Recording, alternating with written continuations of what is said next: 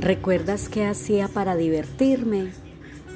Le pregunté a mi madre cierto día cuando por casualidad salimos a caminar al parque.